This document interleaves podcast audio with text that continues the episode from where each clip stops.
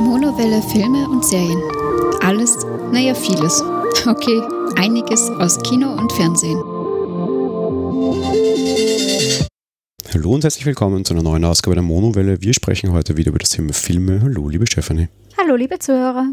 Wir haben uns drei Filme dieses Monat wieder ausgesucht und zugegeben, es war nicht das allerstärkste Kinomonat, also der März im konkreten Fall.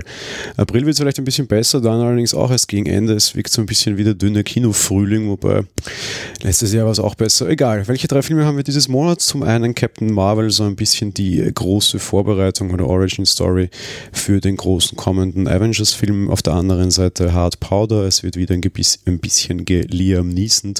Und ganz am Ende ein Film, der schon ein bisschen älter ist, den ich mir beabsichtigt aus ausgesucht habe, Bandersnatch, eine Netflix-Produktion, die vor allem durch ihre Interaktivität punkten möchte. Und das Ganze ist eigentlich schon vor Weihnachten. Ich habe mir das Ganze jetzt allerdings ausgesucht, da wir nächstes Monat neue Serien in diesem Format sehen werden und das generell das ist, was Netflix versucht durchzupushen. Vielleicht auch ein bisschen in ja, Konkurrenz zu dem, dass Apple jetzt auf den Markt kommt und viele andere, dass man hier eigene Dinge bieten möchte und da ist Bandersnatch beziehungsweise halt generell eben diese interaktiven Serien jetzt The Thing. Und da das jetzt eben das große Ding ist, möchte ich darüber heute auch ein bisschen sprechen. Oscar-Filme werden wir uns dann das nächste Mal wieder ein bisschen näher zuwenden, wenn es da keine anderen großen Kinofilme in dem Monat gab. Wir beginnen mit ähm, Captain Marvel. Es ist äh, der 312. Avengers-Film und es ist einer der, naja, eigentlich aus der sauren Gurkenzeit, weil es natürlich einer der Filme ist, die jetzt auf Endgame vorbereiten sollen. Mini-Spoiler, wobei ich glaube, mittlerweile ist es schon sehr bekannt. Captain Marvel wird in Endgame auch mitmischen. Einerseits A, wird das am Ende des Films auch ganz klar eingeblendet. B, war das Symbol von ihr ja schon im in der Post-Credit-Scene von Infinity War zu sehen. Was sie tun wird, wissen wir nicht. Insofern eben auch nur ein kleiner Mini-Spoiler. So, jetzt zu dem Film tatsächlich, weg von der Einordnung. Liebe Stefanie, worum geht's? Ja, im Endeffekt haben wir hier tatsächlich die Origin Story von Captain Marvel, eben wie schon gesagt, die mächtige Superheldin, die jetzt äh, in Avengers Endgame eine sehr wichtige Rolle wahrscheinlich einnehmen wird. Die Kriegerin Vers erwacht auf Hala durch einen Albtraum. Äh, ja, ihre alten, verstreuten Erinnerungen plagen sie in diesen. Und ja, während sie noch auf der Suche nach diesen ist, ist es so, dass sie ihren ersten Kampfeinsatz endlich absolvieren darf. Währenddessen sie äh, im Krieg, der Krieg gegen die Skrull gefangen genommen wird. Und dabei allerdings schnell herausfindet, dass sie der Propaganda auf den Leim gegangen ist, um das mal so plump zu sagen das ist durchaus interessant, weil wir sehen jetzt eigentlich endlich mal, wobei, wir haben schon öfter gesehen, aber wir sehen zumindest mal diese ganzen Cree, die wir so ja vorher nicht ganz gesehen haben, wobei dann auch halt auffällig ist, dass eben Captain Marvel durchaus ein, ein Vorleben hat, bevor sie ein Cree wurde. Und was auch schön ist, finde ich, dass, dass, dass diese gewisse politische Spin durchaus dann drinnen ist und die, dieses Skrull dann auch näher beleuchtet werden.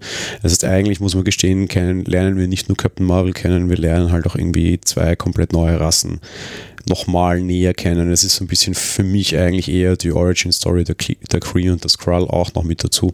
Finde ich einen interessanten Ansatz, war mir vorher so nicht klar, muss ich sagen. Ja, mir auch nicht und eben, ich fand das auch sehr nett. Im Endeffekt habe ich mir dann auch schon gedacht, das ist eher so das Näherbeleuchten der zwei Rassen und in dieses ist halt diese Origin Story eingewoben, aber das ist aus der Sicht heraus eben sehr gut gemacht, finde ich.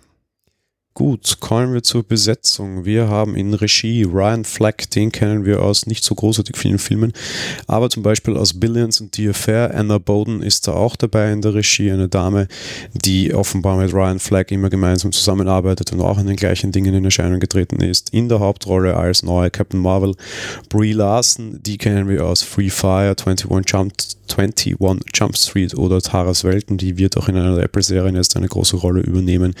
Wir haben ansonsten ansonsten größtenteils die bekannten Charaktere, als sie da sein Nick Fury, gespielt von Samuel L. Jackson, den kennen wir aus allen anderen Filmen, die es auf dieser Welt gibt, zum Beispiel Pulp Fiction, Shaft oder auch schon das hier besprochene Glass.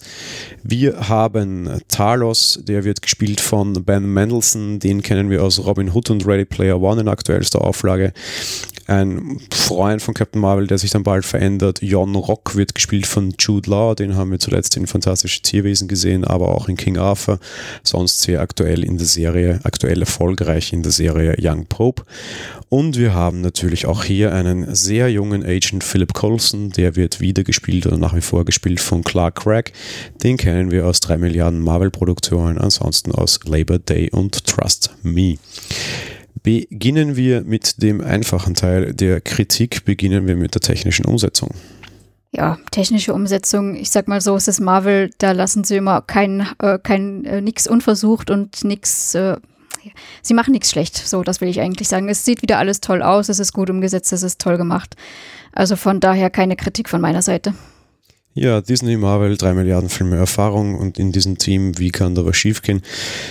Was, ich habe eine positive und eine negative Sache. Ich beginne bei der positiven. Ähm, es ist alles wieder ein bisschen älter, es spielt irgendwie so 60er, 70er, 80er, weiß ich nicht. Also es ist schon so, so ein bisschen Vorzeit, es ist nicht die aktuelle Zeit, das sieht man auch und sie haben sich darauf relativ schön eingestellt. Du hast sehr viele alte, schöne Modelle drinnen von Autos und Co. Modisch haben sie es relativ schwach, aber doch aufgegriffen, mal an die Tatsache, dass Captain Marvel als erster Kontakt auf der Erde in einer Videothek landet, fand ich schon mal einfach sehr charmant, inklusive der ganzen alten Pappaufsteller aus dieser Zeit. Es hat einen gewissen Charme und das ist generell was, was man diesem Film nachsagen kann, wo wir dann auch später noch drauf zukommen werden.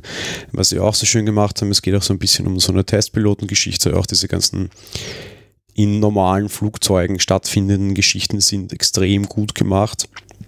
Die finde ich, äh, die Weltraumkämpfe und Co. Da komme ich jetzt zur Kritik. Das haben wir, vieles davon haben wir schon besser gesehen. Die außerirdischen Geschichten, so die ersten 30 Minuten, waren nicht gut, wäre falsch, aber einfach, wir haben es schon besser gesehen generell, gerade bei der technischen Umsetzung bei dem Film, habe ich das Gefühl, sie waren schon mal bemühter, als sie es diesmal waren. Es hat schon so immer so ein bisschen dieses, ja, im saure Gurkenzeitgefühl. Das ist bei allen Filmen zwischen Infinity War und Endgame für mich jetzt so, weiß ich nicht, ob ich mir das einrede oder nicht. Aber wir haben das schon aufwendig gesehen. Wenn ich mir da an den Guardians denke zum Beispiel, das war, da war einfach mehr und das war auch einfach schöner und besser.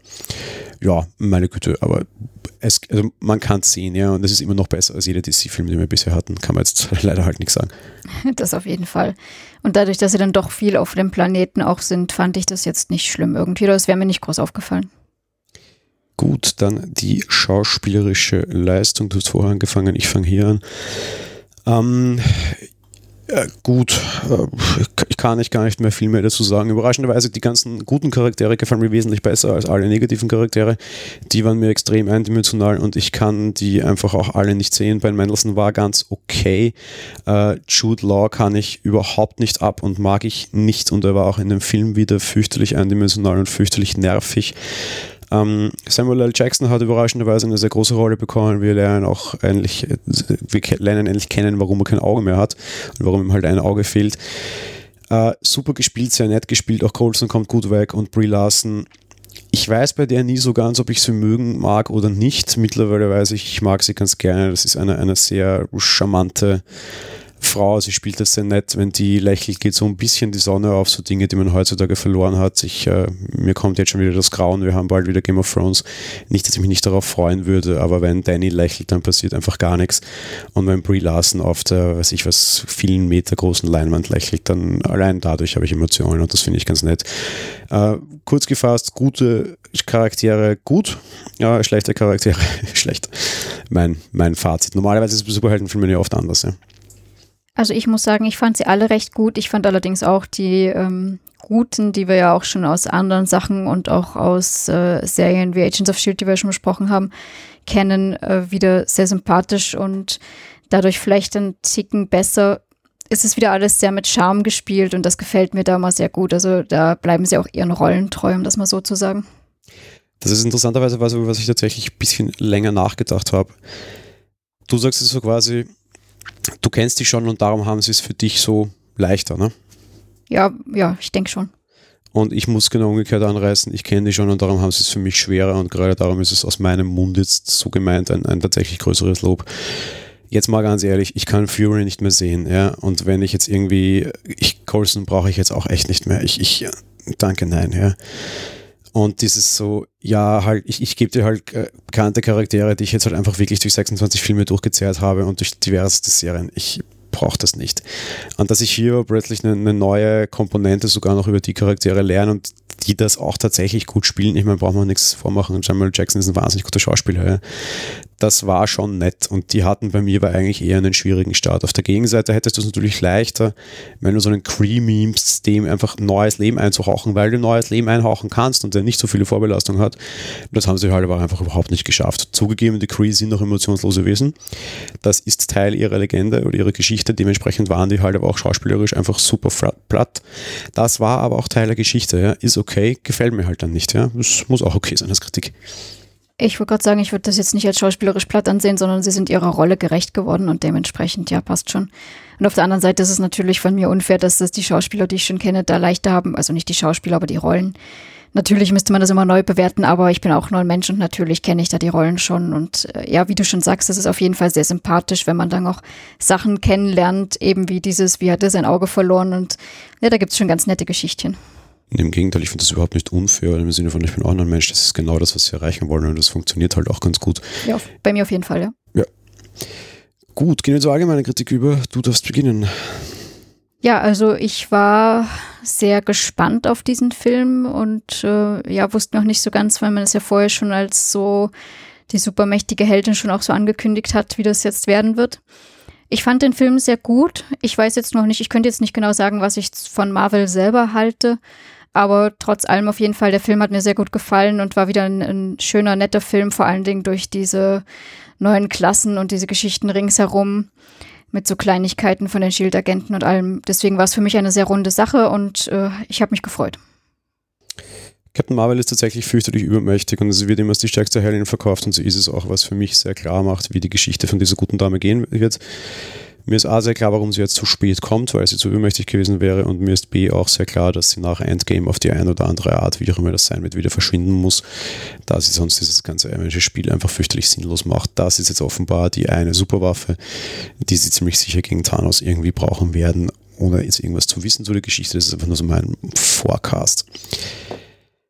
Ich war auch sehr gespannt, was dieser Film können wird und ich er passt für mich nicht zu den anderen. Es ist äh, wirklich gutes Popcorn-Kino. Es, es ist Bum Bum, Bang Bang, schön laut, viele Lacher für Leute unseres Alters und ein bisschen älter sogar auch sehr viel sympathisches Zeugs drinnen, dass die auf die Erde landet und irgendwie Nirvana rennt und auf der anderen Seite sie größtenteils in einem 9 Inch Nails T-Shirt herumrennt, das ich so auch noch in meiner Garderobe habe und genauso wie die Zeit damals bessere Zeiten hinter sich hat, ähm, ist alles charmant. Das klingt jetzt alles so fürchterlich negativ, aber ich eigentlich gar nicht. Im Gegenteil, es hat mich alles super positiv überrascht und eigentlich super gefreut. Ich kritisiere sehr häufig, dass mir diese ganze himmelschreiende Avengers-Mist einfach schon fürchterlich auf die Nerven geht und so dieses, wir müssen nicht nur die ganze Welt retten und die ganze Menschheit und alles Leben auf der Erde und mittlerweile im ganzen Sonnensystem und überhaupt und überall und sowieso und noch dazu in 17 verschiedenen Zeitsträngen und Paralleluniversen und wir retten einfach alles, was du dir rausziehen kannst. Und um das ging es in dem Film nicht. Es war einfach wie ich jetzt auf Wienerisch vielleicht sagen würde, eine ganz liebe Geschichte. Und das war okay und ich konnte lachen und ich wurde gut unterhalten und ich hatte charmante Darstellungen. Ich hatte, es war alles sehr einfach, sehr durchsichtig, es war klares Gut, klares Böse. Wobei nicht mal das, weil sogar da gab es dann auch so einen kleinen Spin, auch wenn der fürchterlich erwartbar war, ja. Aber ja, am Ende der war jetzt nichts Besonderes, aber er war in Ordnung. Und für so einen Zwischenfilm und als solches ist er ja nun mal klar definiert war der eigentlich echt okay. Den, den, kann man sich einfach anschauen, hat einen schönen Film, der ist in Ordnung, der tut niemandem weh. DC wäre froh, wenn sie so einen, einen, einen kritiklosen Film überhaupt hinbringen würden für Marvel und das ist halt einfach sonst unfair, war es halt einer der Schwächeren, was die große Linie betrifft, aber um das ging es nicht und das war auch in Ordnung und das war super und die Chance, dass ich mir den nochmal anschaue, ist größer als, das klingt jetzt komisch, weil ich werde nächste Woche sicherlich nochmal sehen, Infinity War. Ja. Aber Fakt ist, wenn, wenn der jetzt abgeschlossen ist nach Endgame, ist die Geschichte für mich völlig irrelevant. Und der war einfach nett, wenn der so am, Sonntag, am Samstagabend irgendwie in einem Jahr mal durchrennt im, im Fernsehen, den lasst er halt laufen, weil der tut niemandem weh und das ist kein großes Huhu. Und das ist schon in Ordnung, kann man machen. Ich sag mal so, das ist ja bei den meisten Origin Stories, die sie später gemacht haben, so, dass es einfach nur ist, damit du den Charakter kennenlernst und dich später nicht wunderst, was er jetzt so alles kann. Und genauso ist es hier halt auch. Natürlich, wenn du einmal weißt, wo der Held herkommt, brauchst du den Film nicht unbedingt nochmal. Das Ja, genau. Dieses brauchst du nicht unbedingt nochmal, weil er dir halt einfach diese Geschichte erzählt und wenn du sie kennst, dann kennst du sie. Und mehr hat er halt nicht zu bieten. Und Captain Marvel hat für mich schon mehr zu bieten. Er hat nämlich einfach Unterhaltung zu bieten und das ist eine, eine sehr gute Kritik, finde ich. Ja, ich fand andere allerdings auch unterhaltsam, aber das ist halt immer persönlicher Geschmack, ja, da kann man lange streiten. Nee, klar, viele dieser Origin-Filme sind durchaus auch unterhaltsam. Sie haben aber auch durchaus einige geschafft, die nicht so unterhaltsam waren und die sich stärker, die sicherlich stärker Kritik finden können. Ja. Ja. Gut, dann lassen wir das da ab. Ich bin sehr gespannt über den nächsten Film rein. Theoretisch könnte ich den in drei Sekunden herunter beten. Wir gehen über zu Hard Powder, ein Film mit Liam Neeson. Muss ich noch mehr sagen? Naja, egal, liebe Stephanie, worum geht's? Ja, wir haben unseren Protagonisten Niels Coxman, der als Schneepflugfahrer mit seiner Familie ein beschauliches Leben in Rocky Mountains äh, führt. Ja, sein Sohn lässt sich allerdings mit der Drogenmafia ein und wird dann auch auf Befehl des Drogenbosses Viking von diesem ermordet. Wie könnte es jetzt anders sein? Natürlich beginnt ein Rachefeldzug, den äh, Niesen quasi anführt. Ja, das heißt, es niesend wieder ein bisschen.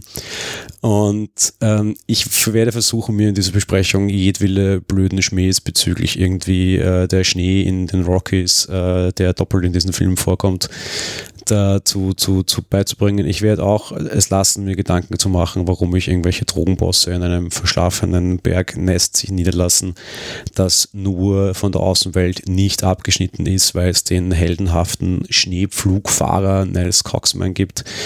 Ähm, denken ist nicht. Ja. Das ist okay. Das muss man auch fairerweise sagen. Denken ist bei vielen Hollywood-Filmen nicht. Das war es auch bei Captain Marvel nicht. Ja.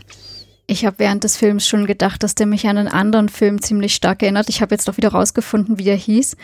Wir haben ihn letztes Jahr auch besprochen in, der, äh, in unserem Format hier, nämlich Death Wish mit Bruce Willis, der der Chirurg war und ja immer die Leiden der Opfer von irgendwelchen Gewaltverbrechen gesehen hat, wo da seine Familie dann auch diesem zum Opfer fiel und der auf eigene Faust Rachefeldzug begangen hat. So storymäßig jetzt äh, nicht viel anders, würde ich sagen. Moment mal, auf eigene Faust Rachefeldzug betreiben. Hm. Taken 1, 2, 3. Komisch. Äh, es war gleich sogar der gleiche Schauspieler, oder?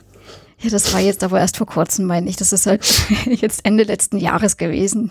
Ja, wobei, das, das ist, ich, ich, irgendwie bin ich sehr Game of Thrones gehypt offenbar. Also Liam Neeson kann ungefähr einen Gesichtszug mehr als Jon Snow, also Peter ähm, Harrington, nein, Keith Harrington, wurscht. Also äh, ja, und äh, der Vorteil ist halt, äh, es kann auch irgendwie wie heißt der, wie gerade hieß er? Bruce Willis, ja. kann jetzt auch nicht so viel mehr, aber der kann halt auch einfach noch einen dritten und ist halt damit einfach dreimal so gut und halt einfach noch einen Gesichtszug besser als Liam Neeson. Egal, äh, lassen wir das. Wenn wir schon über Schauspieler reden, kommen wir zur Besetzung. Die Besetzung des Ganzen, ja, wir haben in der Regie Hans-Peter Molland, den haben wir zum Beispiel gesehen in Erlösung und einer nach dem anderen, kein großartig beschriebener Darsteller, also Regisseur, das betrifft auch ungefähr die Darsteller. In der Hauptrolle Nils Coxman, gespielt von Liam Neeson, kennen kennen wir von Computer, von Run All Night und von 96 Stunden Arcade Taken. Wir haben Grace Coxman, wird gespielt von Laura Dern, die kennen wir auch aus Star Wars, die letzten Jedi, übrigens wie auch Liam Neeson zum Beispiel. Also der macht auch andere Sachen, muss man ihm schon lassen. Und aus Downsizing, was wir hier schon besprochen haben, wir haben den bösen Speedo, der wird gespielt von Michael Eklund, den haben wir zuletzt gesehen in Altered Carbon, was wir letzte, letztes Monat besprochen haben und in Mr. Riot und wir haben Limbo gespielt von Bradley Stryker, dessen größter Erfolg äh, es bisher war, in zwei Folgen von Smallville gesehen geworden zu sein, was jetzt nicht unbedingt groß ist, aber wesentlich größer ist als ca. 50% des restlichen Castes, die nicht mal einen Wikipedia-Eintrag haben, was jetzt alles total großkotzig klingt und ich überhaupt nicht so meine, weil es ist auch okay und ich finde es auch gut neuen Schauspielern einen Platz zu geben, gerade bei dem Film, wo sie ziemlich sicher ohne dies nur drei Minuten eine Sterbeszene haben mag, kann man sich schon mal durchaus auf die Castliste schreiben lassen. Alles in Ordnung und nicht arrogant gemeint, bitte. So. Beginnen wir auch hier wieder beim Leichteren des Ganzen, bei der technischen Umsetzung. Bitteschön.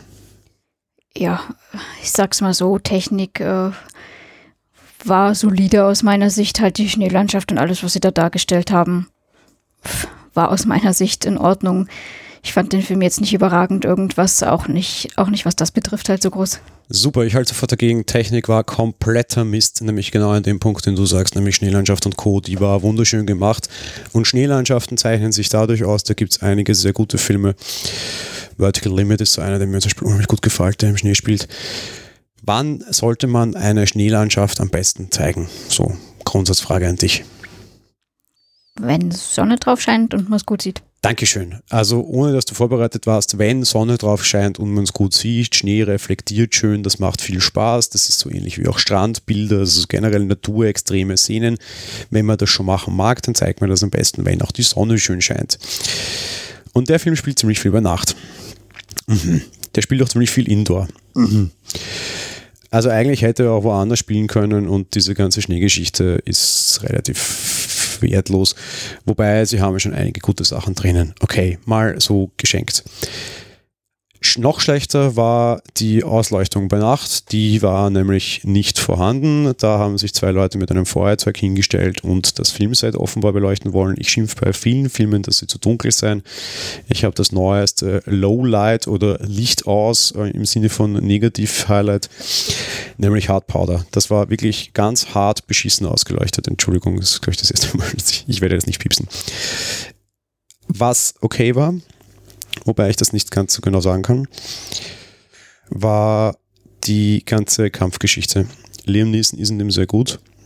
Dieses stoische Abarbeiten, dieses sehr nicht brutale, aber relativ effiziente, das kann er gut und der Mensch ist jetzt auch schon relativ alt und das ist relativ vernünftig gemacht.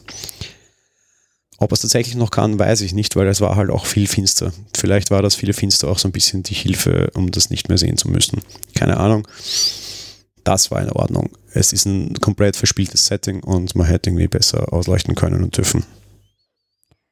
Ja, stimmt schon. Ähm, was jetzt die Schneelandschaft alles und so weiter so betrifft, äh, ja, da weiß ich jetzt halt nicht so ganz, inwiefern sie sich da nicht äh, dran halten mussten, dass das die Neuverfilmung von einer nach dem anderen war, den er ja selber auch schon gemacht hat.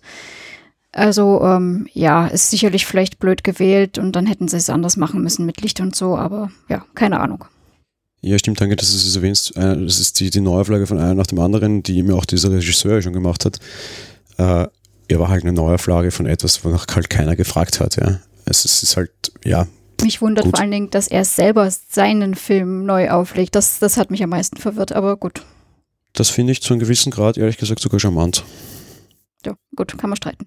Also wenn es nicht irgendwie so die, die George Lucas-Geschichte ist, der halt seine Filme neu auflegt und dann äh, Chewie äh, Han shot first und ich steige Jabba nicht auf den Schwanz rausnimmt, dann pff, kann man das schon mal machen. Wenn, wenn der jetzt irgendwie mit, mit besseren technischen Mitteln das nachher nochmal neu versuchen mag und er durchaus wissen sollte, was er mit diesem Film sagen wollte, wenn er schon einmal gesagt hat, versucht hat zu sagen, äh, why not? Auf der anderen Seite eben wirklich die Frage, wer hat danach gefragt? Ja? Das auf jeden Fall, ja, das stimmt. Gut, kommen wir zur schauspielerischen Leistung. Ich fange an und ich halte es tatsächlich kurz. Ja, Liam Neeson war Liam Neeson. Das kann man mögen, kann man nicht mögen. Finde ich grundsätzlich nicht so schlecht. Rest war Beiwerk, war okay. Die anderen, man hat nicht gesehen, wer schon einen Wikipedia-Eintrag hatte und wer nicht. Das ist okay, aber halt am Ende völlig wurscht und bei sowas geht es in dem Film nicht. Aber es war jetzt nicht weder herausragend gut noch herausragend schlecht. Das war das, was man sich erwartet. Ja, ich weiß bei ihm auch nie so recht, ob ich ihn jetzt mag oder nicht mag. Ich mag ihn sehr gerne übrigens. Ich mag ihn wirklich ah. sehr gerne. Okay. Aber nur in seinen nicht Liam Neeson-Filmen. Also so Liam Neeson irgendwie in, in, in Star Wars oder sowas ist wirklich, also ich, ich glaube, er ist ein wirklich großartiger Schauspieler und ich, ich mag ihn in, in allem, was jetzt nicht so, das ist ein eigenes Genre, ja, so Liam Neeson-Film, Actionfilm. In allen anderen mag ich ihn wirklich sehr gerne. Also ohne, ohne Flachs, ja. Ja, wie gesagt, also ich weiß es immer noch nicht so ganz, aber ja, solide, sonst grundsätzlich äh, Story ist ja jetzt nichts, worüber man da redet, wenn es um die schauspielerische Leistung geht, aber von dem her, äh, ja, er macht sein Ding soweit ganz gut, zumindest, ja. Kommen wir zur allgemeinen Kritik. Ich bin so frech und nehme es mir auch wieder heraus und fange an. Wenn man solche Filme mag, dann ist man da ganz gut bedient. Und wenn nicht, dann halt auch wiederum nicht. Wer irgendwie Taken schauen konnte, kann den Film auch ganz gut schauen. Ist einfach Taken in einer neuen Umgebung und wir werden jetzt auch irgendwann, es erinnert mich so ein bisschen an Street Dance, also wie heißen Street Dance um die heißen oder Step Up, Step Up hießen die. So Step Up 1, Step Up 2, Step Up Miami, Step Up, ja, und jetzt werden wir einfach auch, wir haben jetzt halt Taken Schnee und irgendwann haben wir wahrscheinlich Taken Strand und irgendwann in 20 Jahren, wenn sie den ausgeht, haben wir halt Taken Weltraum und Taken Zug hatten wir schon, weil das war jetzt irgendwie Commuter. Weißt du, ist in Ordnung, ja kann man machen, muss man nicht. War halt so der jährliche Liam Neeson-Film. Und genau diese Genre, das hat äh, wirklich viele Fans, das ist total in Ordnung. Der war jetzt nicht besonders gut, nicht besonders schlecht. Einfach uh, just another Liam Neeson-Movie. Ich kann es nicht mehr sehen, mir geht es am Nerv her, aber ich respektiere, dass es andere Leute gibt, die das gerne sehen mögen. Weiß ich was, ein Gegenbeispiel, ich bin ein großer Fan von Fast and the Furious und freue mich schon wahnsinnig auf den nächsten Teil und ich irgendwie bin fast ein bisschen traurig, dass es dann nicht mehr nur um Brüste, schnelle Autos und irgendwie komische Kerle, die auch immer sehr freizügig waren, also das muss man im Film lassen, freizügig waren alle Geschlechter, dass es ein bisschen ernster wird und das raus ist. Weißt, jeder hat so seinen, seinen, seinen, seinen Tick und es, ist es gibt sicherlich schlimmere Ticks, die man haben kann, als, als Liam Neeson-Filme zu gucken, ja, es ist in Ordnung. Ja, also was positiv ist auf jeden Fall, man weiß bei solchen Filmen echt immer, worauf man sich einlässt, ja. Also da wird man jetzt nicht großartig überrascht, was Story oder sonstiges betrifft. Das ist einfach, ähm, man weiß vorher eben genau, worum es gehen wird. Ja, wer da jetzt reinrennt und nachher rauskommt und schreit Mogelpackung, ja, also der war jetzt einfach wirklich die letzten zehn Jahre nicht im Kino. genau. Also dementsprechend äh, die Story auch mit diesem Hintergrund von wegen Familienmitglied wird irgendwie umgebracht, ermordet oder sonstiges und äh, es beginnt ein Rachefeldzug des Vaters oder der Eltern oder wie auch immer. Das ist jetzt grundsolide Story, nichts Überraschendes, äh, soweit okay. Ähm, ja, ist inzwischen auch nicht mehr so meins, muss ich gestehen. Also ja, aber es war ganz okay. Ich hatte mir halt irgendwie gehofft, dass, dass diese Schneegeschichte was, was dem hinzufügen kann und das hat sie für mich halt nicht. Na, leider. Nun gut, dann kommen wir zu äh, dem dritten und letzten Film, der äh, aus dem Streaming, wie gesagt, stammt. Wir haben Bandersnatch. Das ist ein separater Film von Black Mirror. Black Mirror, eine Serie mit Einzelepisoden, so Kurzgeschichten quasi, die alle irgendwie immer sehr abdrehen. Haben wir das hier schon besprochen? Ich glaube, oder? Ich glaube schon, ja. Ich werde das recherchieren, wenn nicht, werden wir das mal nachholen. Black Mirror ist sicherlich auch recht wichtig. Bandersnatch ist jetzt eben ein, ein komplett ausgekoppelter Film. Das Besondere an diesem Film ist, du kannst die Handlung beeinflussen. Du hast Stellen, wo du Entscheidungen treffen musst und je nachdem, was du entschieden hast, wird dann die Handlung fortgesetzt. So zumindest das Marketingversprechen der ganzen Geschichte. So kommen wir zur Inhalt der ganzen Geschichte selbst. Ja, wir sehen den Teenager Stephen Butler, der sich im London der 80er Jahre als Spieleentwickler versucht. Wir haben im Laufe der Entwicklung da eben einige merkwürdige Vorkommnisse und es scheint, als würde der Teenager zusehends verrückt werden. Die wahre Handlung liegt dann eben, dass es das Schwierige ist, einen Film in der Hand des Zusehers. Die kann durch Entscheidungen beeinflusst werden.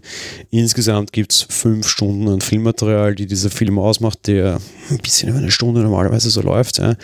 Und 250 unterschiedliche Kapitel, auch mehrere unterschiedliche Enden. Wir kommen zur Besetzung. Regie führte David Slade, den kennen wir unter anderem aus Black Mirror, der Serie selbst. Der hat allerdings auch seine, seine Finger in anderen erfolgreichen Serien drinnen, wie zum Beispiel American Gods und Hannibal. Die Hauptrolle spielt, die Hauptrolle der Charakter heißt Stephen Butler, wird gespielt von Fionn Whitehead, den kennen wir aus Dunkirk. Der Programmierer auf der anderen Seite, Colin Rittman, wird gespielt von Will Poulter, den kennen wir aus Maze Runner und Revenant.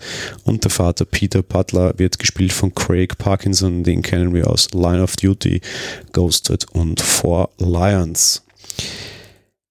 Und ich mag es jetzt mal anders aufsatteln und ich mag, ich mag da gar nicht jetzt so separat raus, rausrütteln, weil bei dem Film geht es gar nicht um so das Filmische an sich, da geht es eher um die Mechanik und ich würde heute jetzt gerne viel lieber über die Mechanik sprechen, weil auch das das sein wird, was wir in nächster Zeit sehen werden. Ich glaube, wir können uns mal halbwegs vernünftig darauf einigen, filmtechnisch gemacht ist, eben nicht mechaniktechnisch, sondern filmtechnisch und schauspielerisch technisch gemacht, ist das alles ganz vernünftig, oder? Das auf jeden Fall, ja, solide Leistung. Ist jetzt eher so im Stil einer Black Mirror-Folge, das ist eine gute Serie, wäre jetzt für Kino und Film eher schlecht, aber dafür war es auch nicht gemacht. Und insofern, so die, die, den filmischen Aspekt, glaube ich, kann man mal relativ abhaken, das ist okay, oder? Ja, aus meiner Sicht auch. Das kann man abhaken, ja. Gut, dann würde ich jetzt gerne dich bitten, deine Erfahrung zu diesem interaktiven Teil abzugeben, ehe ich dann wahrscheinlich hinterher sehr lange ausschießen werde, wobei du mich bitte dann unterbrechen kannst und sollst und musst. Ja, also es ist ein bisschen schwierig. Ich habe mir, ich habe mich vorher drauf gefreut ich bin jemand, also dieses von wegen, ich treffe Entscheidungen und danach äh, entwickelt sich eine Geschichte. Das mag ich. Ich habe als Kind so auch diese Abenteuerbücher gehabt, das steht noch im Bücherregal, Sagaland hieß das, glaube ich. Da konnte man auch immer äh, Entscheidungen machen oder würfeln und je nachdem spielen sie weiter auf Seite sowieso oder sowieso, ne? Und das ist ja hier im Endeffekt, sollte das auch so dieses Prinzip sein, dass ich was wähle und der Handlungsstrang geht anders weiter wenn wir jetzt das erstmal anfangen, ist es auch grundsätzlich so, mal abgesehen davon, das möchte ich mal außer Acht lassen, dass da vielleicht irgendwie mal sinnlose Entscheidungen, also glaube ich zumindest, dabei sind, wie äh, möchtest du Müsli oder Cornflakes zum Frühstück. Aber später kommen wir mal zu Stellen, ähm, wo es, glaube ich, dann sogar auch absichtlich wieder zurückging. Und ähm, ja, manche Entscheidungen schienen auch sinnlos und ähm, es, auch wenn das irgendwie ähm, Spaß sein soll und da eigentlich Spaß machen soll, dass ich jetzt entscheiden kann, wie das weitergeht, muss ich sagen, war es doch eher auch ein bisschen anstrengend. Weil plötzlich musste ich da, entweder ich musste schon wirklich ganz genau vorher aufgepasst haben, damit ich weiß, welche Entscheidung wird jetzt kommen, oder teilweise waren es, glaube ich, auch kom recht komische Fragen plötzlich, wo ich entscheiden sollte, was ich jetzt auswähle. Äh, war dann doch teilweise ein bisschen ja, nervig, würde ich jetzt nicht sagen, aber manchmal war es schon so, dass es auch ein bisschen diesen, diesen, diese Seherfahrung unterbrochen hat, um es mal so zu sagen. Es gab am Ende auch ein paar nette Wendungen da drin, die Netflix da gut eingebaut hat, äh, die ich natürlich jetzt nicht verraten werde, aber ja, ich bin mal gespannt, was du dazu sagst. Ja, ich habe jetzt noch so einen kurzen Fragen-Rap an dich, äh, schnell und ohne, ohne, ohne Nachdenken groß beantworten, bitte. Hattest du das Gefühl, dass deine Entscheidungen wirklich Ausfluss auf die Story haben? Teilweise ja, teilweise nein. Also anfangs mehr ja, später mehr nein. Also gegen Ende hin dann weniger. Ja. Stichwort Ende, du hast ja nachher die Chance gehabt, dich so zurückzurollen und andere Enden zu sehen und quasi das einfach wieder so ein bisschen aufzuknüpfen und neue zuzuknüpfen. Hat dich das dann gereizt, das noch zu sehen? Also zum einen war das aus meiner Sicht keine Chance, sondern ich musste dahin zurück und dann äh, nee, du hättest ja jetzt irgendwann nicht mehr. Hm? Nee, du hättest aufhören können. Okay, das wusste ich jetzt nicht mehr genau, aber. Äh, naja, ich, ich, ich stelle es kurz ab. Du hast auf der einen Seite so diese, dieser Fall von, okay, du, du hast das Game over, bevor du das Ende erreicht hast, wir werfen dich zurück und entscheide anders, damit du weiterkommst. So diese, diese Verschachtelungen von wegen, okay, du hast jetzt einen, einen toten Ast gewählt, du kommst wieder zum Ast zurück und fertig. Aber als du dann quasi am Ende ganz fertig warst, konntest du dann einfach auch wieder zurückrollen. Das war aber dann nicht so für da war die Geschichte schon aus, du hattest aber dann nur dieses, okay, du kannst jetzt einfach noch andere Enden sehen und halt einfach diesen Baum nochmal zurückgehen und auf die anderen Äste anschauen. Wenn du das nicht magst, drehst du halt einfach ab, ist auch okay. Hat dich das dann motiviert, diese anderen Enden noch zu sehen? Wir haben zwei oder drei Enden gesehen, ja? Ja, na, das erste Mal schon, später nicht mehr. Und empfandest du die Entscheidungen schwierig? Nein. Also größtenteils nein.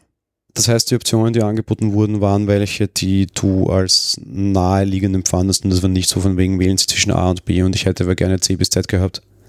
Naheliegend vielleicht nicht, aber sie waren einfach. Gut, dann kommen wir zu meinem Teil. Ich bin ein sehr großer Fan von diesen äh, Choose Your Story Geschichten. Ähm, begann auch mit so Abenteuerbüchern, wie du sie gerade dargestellt hast, mündete dann später sehr weit in die hochgejubelten und immer sehr geliebten Telltale-Spiele, die es mittlerweile so leider nicht mehr gibt. Also Videospiele, wo du auch solche Stories nachspielen konntest, auch mit dann schon sehr weitreichenden Entscheidungen.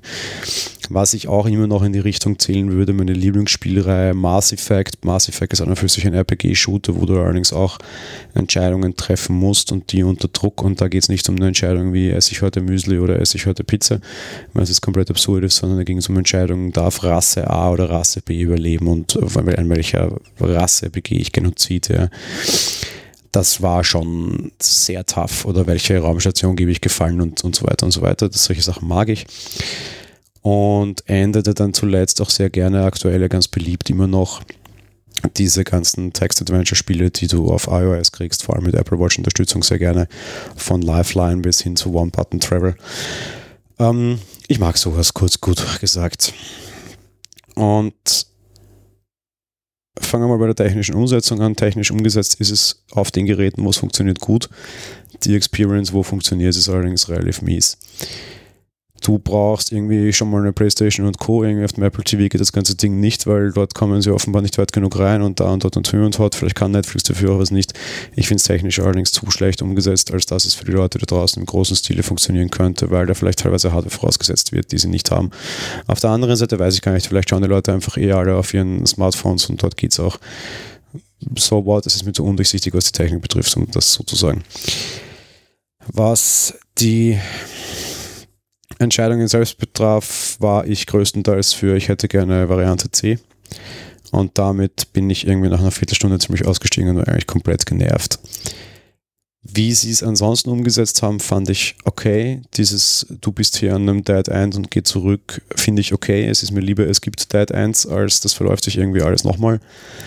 Die Menge an unterschiedlichen Entscheidungen, die es da gibt, finde ich krass. 250 unterschiedliche Kapitel ist kein Schmarrn. Nur Fakt ist, dass der Produzieren ist dementsprechend teuer sicher, weil es halt ein Riesenaufwand ist und ich kann mir nicht vorstellen, dass sich es auszahlt. Ähm, was mir sehr fehlt, vielleicht habe ich mich damit aber auch noch nicht weit genug beschäftigt, aber nehmen wir es einfach als Wunsch für kommende Serien. Ich würde gerne wissen, wie sich andere Leute entschieden haben. Wir haben das bei ähm, Detroit Become Human letztes Jahr, aber auch so ein, so ein Spiel mit äh, starken Entscheidungen. Wir haben das bei allen Telltale-Spielen immer gehabt.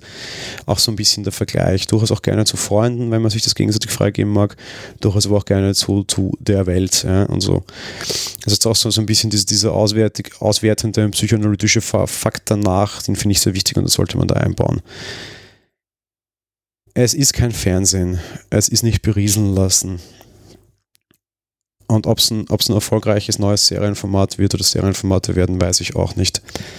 Was ich mir sehr gut vorstellen kann, ist einfach auf diese Art dieser bereits bekannten Computerspiele zu spielen. Auf der anderen Seite, das ist etwas, was es gibt. Detroit Become Human war mir dazwischen so sehr viel, viel zu viel zuschauen und viel zu wenig machen, quasi, weil es als, als Videospiel getargetet wurde.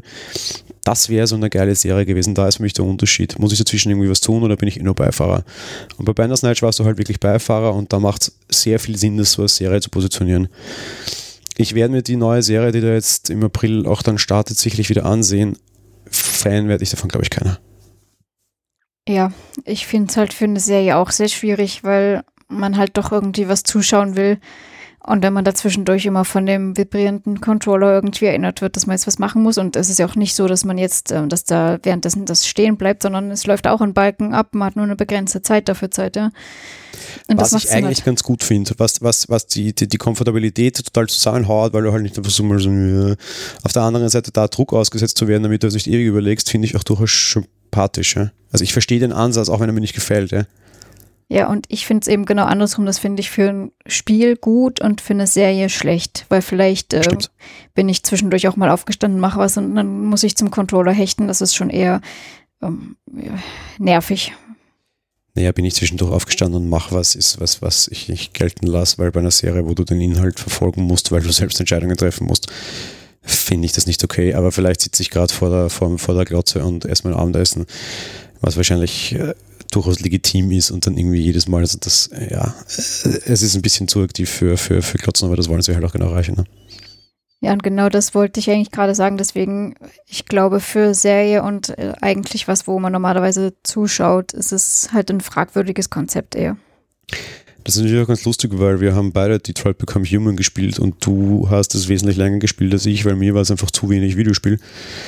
Und äh, auf der anderen Seite sagst du jetzt, dir ist Bandersnatch halt zu viel Videospiel, also quasi, obwohl es eine Serie ist, ne? Ja, weil das, da habe ich ganz andere Erwartungen dran. Bei einem ja. Videospiel sitze ich aktiv mit dem Controller die ganze Zeit da, weil da bewege ich mich auch und dann nutze ich auch die ganze Zeit und mache nicht nebenbei was anderes, sondern mache ich aktiv diese eine Sache. Sind wir uns ehrlich? Das ist genau Serien Punkt, aber das habe ich bei Detroit Become Human nicht gehabt, weil da schaue ich 20 Minuten zu und habe eigentlich Serien und denke mir, Alter, ich will aber gerade spielen. Naja, ganz so fand ich was nicht, aber es ist egal. Ich wollte nur dazu sagen, sind wir uns ehrlich, Serien oder Film schauen tun wir doch alle eher neben was anderem und nicht äh, aktiv mit Controller in der Hand. Ganz große Aussage einer Generation. Hier können Sie einen Marker machen, so denken Anfang 30er. Der Fernseher ist das Second Screen und nicht das Gerät, das ich gerade in der Hand habe, sei es ein Smartphone, sei es ein Tablet, sei es ein Notebook. Interessanter Ansatz. Ähm, ist aber eine klare Generationssache. Und vielleicht, ohne das jetzt aufzufassen, du hast schon recht, aber vielleicht ist auch genau das der Ansatz und vielleicht möchte man uns auch genau gerade das bringen. Das Ding bringt dich auf jeden Fall wieder dazu, aktiver fernzusehen und mehr das als First Screen wahrzunehmen. Ja, mag sein. Ich wollte gerade sagen, denn auch dieses Interaktive wird wohl auch eher die. Hm, jetzt begebe ich mich in die Nesseln, wenn ich sage, auch eher die jüngeren Generationen ansprechen. Das glaube ich gar nicht so. Ähm, Wäre ich mir gar nicht sicher.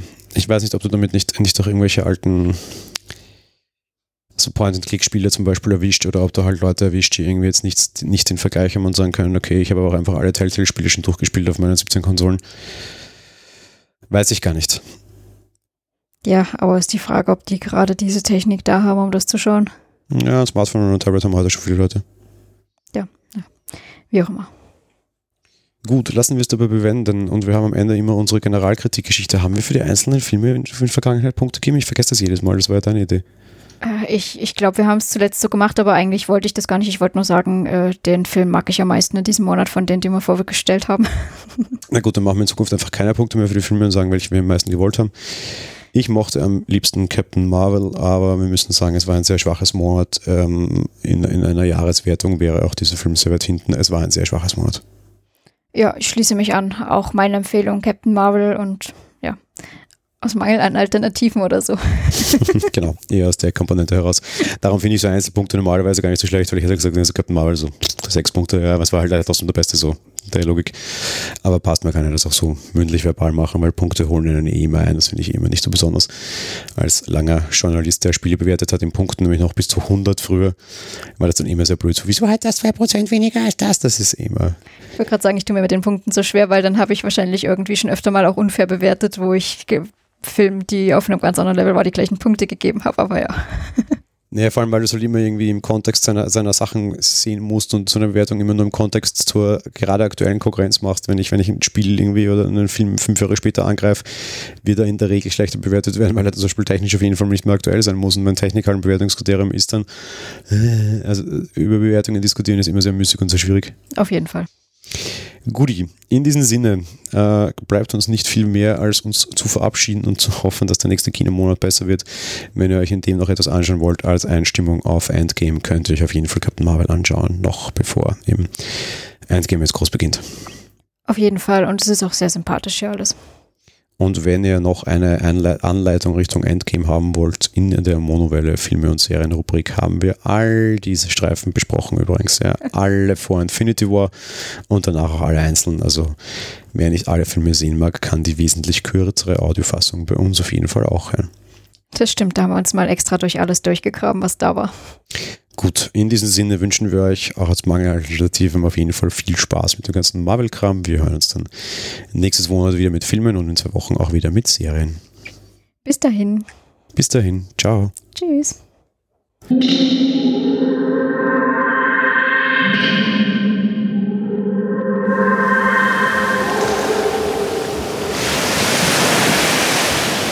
Monowelle ist ein kostenloser und privater Podcast von Jan Gruber. Mehr Informationen dazu findet ihr unter www.monowelle.at. Abonniert den Podcast mit iTunes oder dem Podcatcher eurer Wahl. Wir freuen uns über Kommentare auf der Webseite, Audiokommentare, Empfehlungen oder gar Bewertungen bei iTunes.